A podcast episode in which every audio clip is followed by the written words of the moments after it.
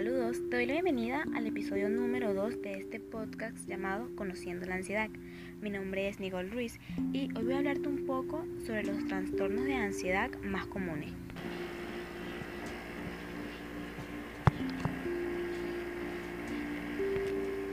Aunque los síntomas de los trastornos de ansiedad se asemejan muchas veces, existen diversos trastornos de ansiedad con nombres que reflejan sus síntomas específicos. Está la ansiedad generalizada. Este como un trastorno de ansiedad hace que una persona se preocupe excesivamente sobre muchas cosas. El trastorno obsesivo compulsivo, mejor conocido como TOC. Para una persona con TOC, la ansiedad toma la forma de obsesiones, pensamientos negativos y compulsiones para intentar aliviar la ansiedad. Las fobias son temores intensos a situaciones específicas o a cosas que no son realmente peligrosas. La fobia social, o mejor conocida como ansiedad social. Esta intensa ansiedad se desencadena por situaciones sociales o por hablar delante de otros. Una forma extrema llamada mutismo selectivo provoca que los niños y adolescentes tengan demasiado miedo como para hablar en otras situaciones.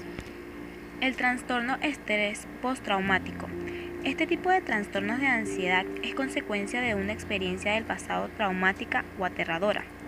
Los síntomas incluyen recuerdos de la experiencia, pesadillas o temores.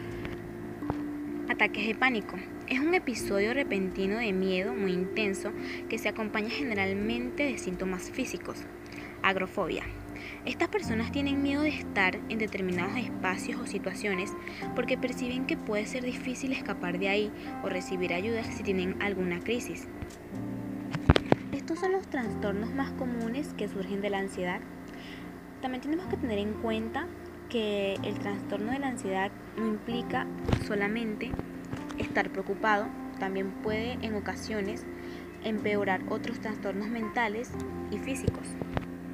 Hay una frase que dice que en el mismo momento en que decidamos y empezamos a afrontar y a tratar nuestros problemas de ansiedad, empezamos a sentirnos mejor.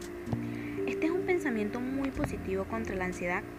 Cuando tomamos la decisión de comenzar a afrontar nuestros problemas y comenzar a dar nuestros primeros pasos para superar la ansiedad, comenzarás a ver el cambio, te sentirás mejor, no solamente contigo mismo, Sentirás que al fin podrás salir de ese lugar en el que estabas para estar en un lugar mejor. Recuperarás tu equilibrio.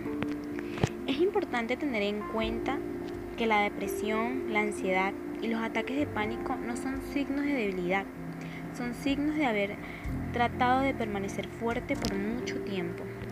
Bueno, concluimos este capítulo. Espero nos sincronicen en el próximo episodio.